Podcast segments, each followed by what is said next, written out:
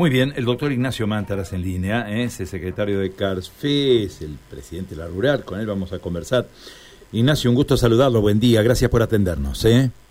Buen día, Carlos y equipo, ¿cómo andan? Nosotros muy bien, consultándolo. Bueno, eh, emergencia agropecuaria puntualmente es el tema. Es un tema que, lógicamente, después de cada una de las situaciones de fenómeno climático intenso, hace que consultemos a las autoridades agropecuarias. Eh, han pedido que se declare la emergencia agropecuaria en la provincia.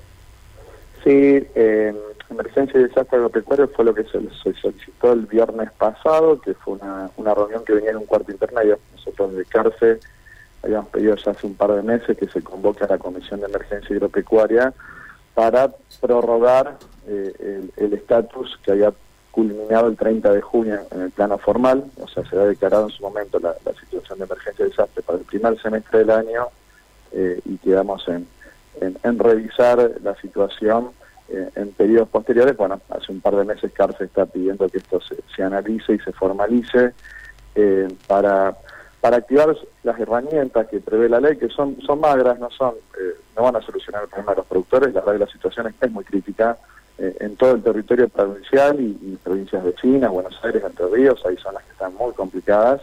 El núcleo de, sequía severa es en el sur de Santa Fe, en los cuatro departamentos del sur, norte de Buenos Aires y, el sur de Entre Ríos.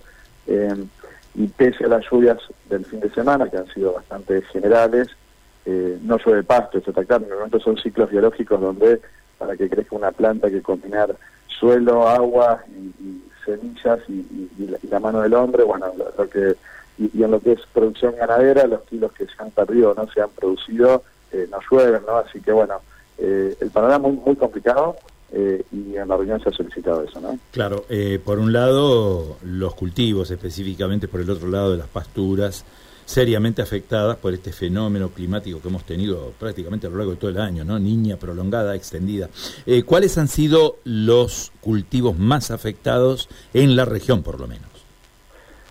En la región está, muy afectado todo lo que es la producción de forraje, así que eh, la situación de los tambos es, delicada, eh, es comprometida y obviamente los planteos ganaderos también así que va a haber eh, eh, el estado corporal de los vientres en, época de primavera no es el óptimo, así que eso va a afectar los cervitos, las preñeces y, en futuro los destetes, así que eso, eso se va a reflejar eh, el año que viene, probablemente, ¿no?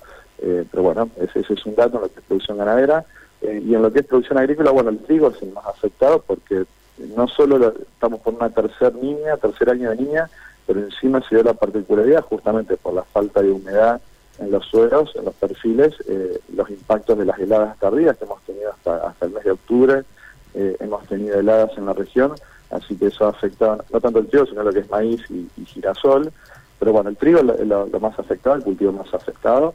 Eh, lo otro se ha retrasado, el maíz, hay una expectativa de maíz de segunda, siempre los cultivos de segunda, que no son en el ciclo óptimo, óptimo obviamente hay una expectativa de una productividad menor, así que maíces eh, están más retrasados, pero bueno, hay una expectativa de un maíz de segunda, con estas lluvias del fin de semana. Probablemente se haya avanzado un poco en el área de siembra, y en lo que es soja, veníamos muy retrasados con el área de siembra, hemos sembrado, comparando con el año pasado, donde ya a esta altura del año se había eh, implantado el 50%, eh, este año, la semana pasada, cuando se analizó esto, recién el 5% había sido implantado, así que también vamos a ir con una con una área de siembra de soja también, también reducida, ¿no? Así que principalmente esos tres cultivos son los más afectados, el, trigo principalmente, girasoles en algunas zonas se lo ven bastante bien, eh, y bueno, y hay que ver después de este fin de semana eh, si, si, si se producen algunas secuencias de lluvias que puedan revertir en algo la situación, ¿no? Ignacio, eh, yo sé que es muy difícil hacer una evaluación en dinero, pero al menos en área afectada, en área, ¿Se ha podido cuantificar eh, la pérdida en áreas damnificadas? Eh, estamos tratando de cuantificar, la verdad que a nivel CRA, que tuvimos consejo la semana pasada, era la idea, y a nivel cárcel también, para ir con algo nuevo. Lo que pasa es que esto es, muy dinámico y es semana a semana. Ustedes si, si van siguiendo la expectativa de producción de trigo, antes cada 15 días se corregían las expectativas y ahora prácticamente en una semana ya tenés dos informes donde te van eh, acortando la, producción en, millones de toneladas, así que es muy difícil de cuantificar, eh, sí, el dato es que la, zona la, zona más crítica es la zona núcleo, digamos, ¿no? Donde está concentrada la mayor productividad, así que eh, los cuatro departamentos del sur eh, son, en lo que es provincia de Santa Fe, son más complicados, si está toda la provincia, ¿no? Comprometida con la sequía, pero la zona más crítica son los departamentos del sur. Eso va a tener un impacto mayúsculo en, lo que es producción y en lo que es generación de, bienes, que tal vez y ahí es, el dato, y tiene que ver con tu pregunta, tal vez la dirigencia política no está dimensionando del todo eh, el impacto que va a tener esta sequía, eh, en, eh, sobre todo el que viene, digamos, ¿no?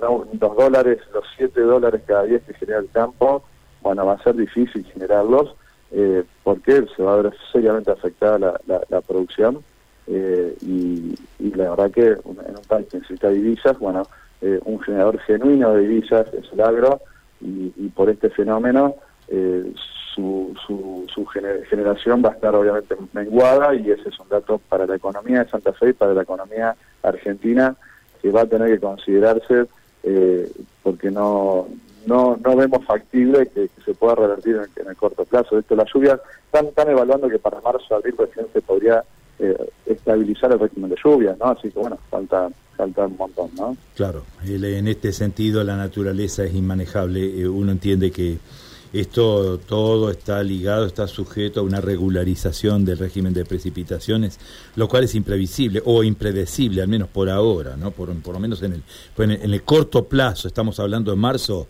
estamos hablando por lo menos de cuatro o cinco meses, es un, es un periodo muy, muy, muy extenso, muy largo, ¿no? Sobre todo para un productor que tiene un día a día con su, con su, con sus animales y con sus y con sus cultivos, ¿no? Esto es real, esto es así. Sí, estamos en una etapa crítica porque diciembre y enero, sobre todo, son meses para un ganadero complicados y, bueno, son son las decisiones que se están tomando por estos días, ¿no? De, eh, con un precio de hacienda eh, al pie muy planchado, hace tres meses que está el precio planchado, bueno, los productores están vendiendo sus animales por no poder contenerlos en, sus en sus campos por, por justamente por la, por la falta de forraje, así que bueno, se están tomando decisiones eh, en, en, crisis, eh, esos son recursos que un productor eh, no los va a tener, digamos, entonces se afecta, obviamente, toda empresa agropecuaria se ve afectada por estas decisiones en crisis.